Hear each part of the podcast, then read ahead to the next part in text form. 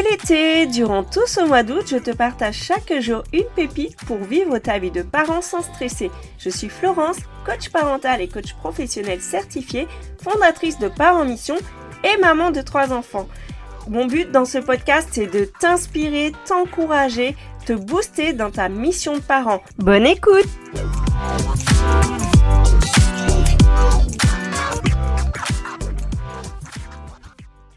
Imagine qu'un jour tu demandes un service à ton enfant ou à ton ado et qu'il accourt en te disant oui bien sûr maman tout de suite!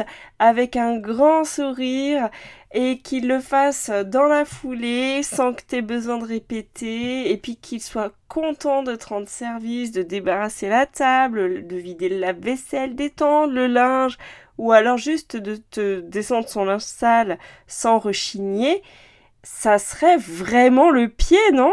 Allez, bon, c'est pas interdit de rêver, franchement.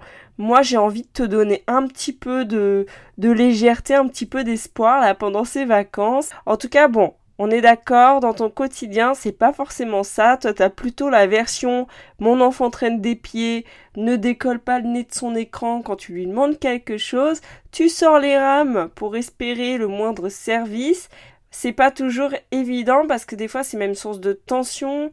En fait, la vie devient vite un combat parce que tu ne peux pas tout faire, tu ne peux pas tout porter. Des fois même c'est avec le conjoint, la conjointe, enfin bref. C'est vrai que euh, la susciter la coopération de son enfant, c'est pas si évident. Alors, moi je te propose aujourd'hui quelques pistes pour que ton enfant un jour fasse des choses avec plaisir. Je sais pas, c'est peut-être possible. Même moi, tu vois, ça va me faire du bien de te repartager ces petites pistes parce que je sens que par moment, je rame un peu aussi. Donc euh, voilà, ça va me faire du bien autant à moi qu'à toi. Donc pour commencer, j'ai envie déjà de t'inviter à réfléchir à toi, comment tu coopères? Je t'imagine au travail et je me dis si ton chef te demande quelque chose, il y a forcément une façon qui va te faire euh, tout de suite dire mais oui bien sûr avec plaisir. Alors que dans d'autres cas tu vas vraiment pester au possible parce que on t'a prévenu à la dernière minute, on t'a dit c'était pour avant-hier, on t'a même pas demandé gentiment, on t'a même pas expliqué le but de pourquoi on te demande ça, t'as l'impression que ça a pas de sens, t'étais en train de faire quelque chose, ça n'a aucun intérêt pour toi et tu vois même pas à quoi ça sert. Donc tu vois, si tu te visualises là au travail, dans cette situation, tu te dis ah ouais, bah là, j'ai pas du tout envie de coopérer et du coup, ça peut te donner un petit aperçu de ce que ressent ton enfant au moment où tu lui fais ses demandes. Il y a fort à parier que quand tu lui dis les choses à dernière minute ou alors que tu lui dis d'un ton euh, pet sec ou euh, en lui donnant des ordres, il y a de fortes chances que ça lui donne pas envie. Et là, je te dis ça parce que je suis dans un mode tranquille, en train de te parler, je suis pas en train de demander quelque chose à mon enfant. Maintenant, je sais combien, des fois dans le quotidien, on est pressé, on n'a pas le temps de faire des demandes gentiment, et en plus, euh, des fois, on a demandé plusieurs fois les choses. Les trois premières fois, elles étaient cool. La troisième fois, ça a pété. Et euh, franchement, c'est vrai que ça va plus vite de donner des ordres et euh, d'espérer voilà que ça fonctionne et puis de se dire c'est bon j'ai pas le temps mais malheureusement quand on veut susciter de la coopération sur du long terme eh bien cette méthode ne fonctionne pas ça ça va fonctionner à court terme mais tu vas vite t'épuiser et du coup ça va pas donner porter du fruit finalement parce que toi ce que tu as envie je sais un petit peu mon petit doigt me l'a dit t'aimerais bien qu'en fait ton enfant petit à petit euh, comprenne apprenne que toi, tu peux pas tout faire, mais surtout qu'ils comprennent que c'est normal aussi de participer à la maison, que c'est normal que chacun fasse sa part et que euh, tu n'as pas à tout le temps justifier euh, que toi, tu as déjà fait dix choses alors que tu n'en demandes qu'une. Donc voilà. La première des astuces, c'est vraiment de se rappeler, toi, comment tu coopères? Qu'est-ce qui te fait dire oui?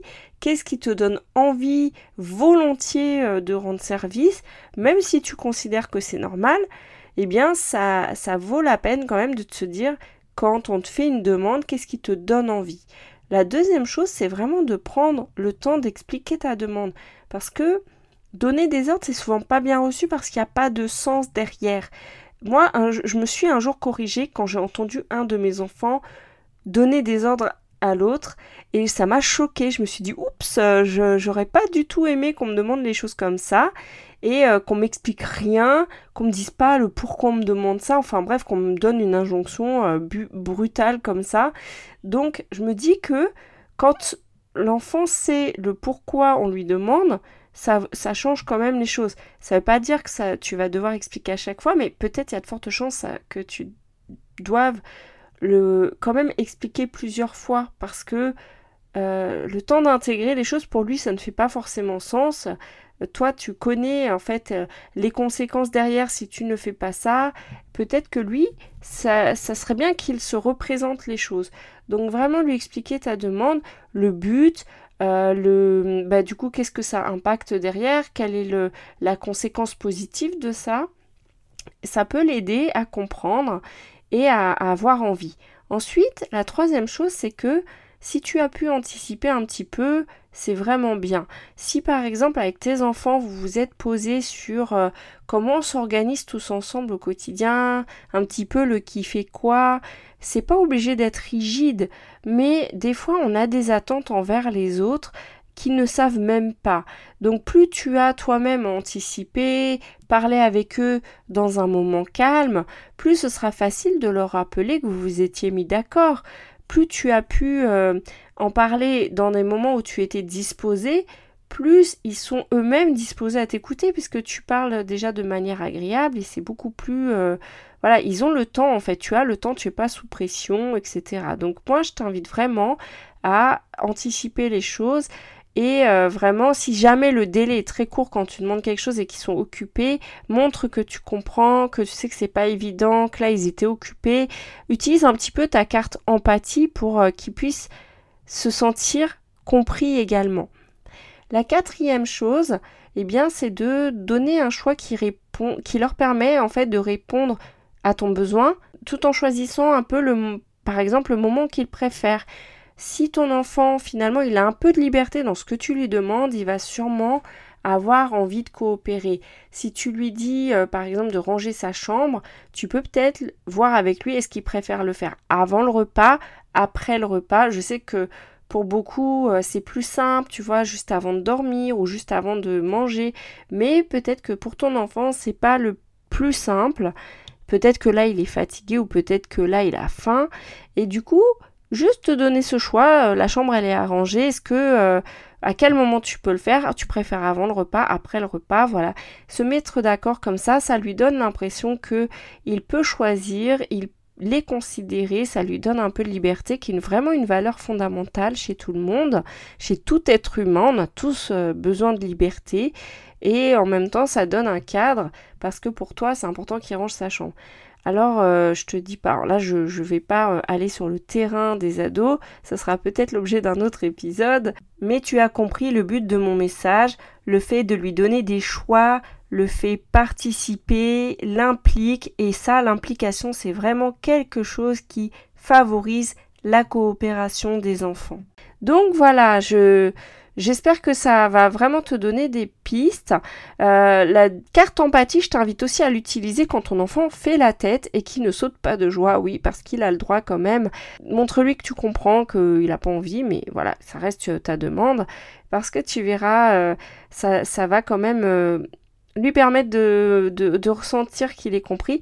Et autre chose très très importante, c'est vraiment de toujours l'encourager, lui rappeler combien son aide est appréciée, combien elle est utile. Voilà tout ce que ça apporte à la famille, à toi. Au fur et à mesure, ça l'encouragera vraiment à recommencer, à coopérer. Je m'arrête là pour aujourd'hui parce que cet épisode est déjà bien long, mais je te dis à demain pour la suite. D'ici là, partage-moi sur les réseaux qu'est-ce que ça t'apporte et qu'est-ce que tu as envie de faire comme premier pas dans ton quotidien. Je te dis à demain, bisous bisous Thank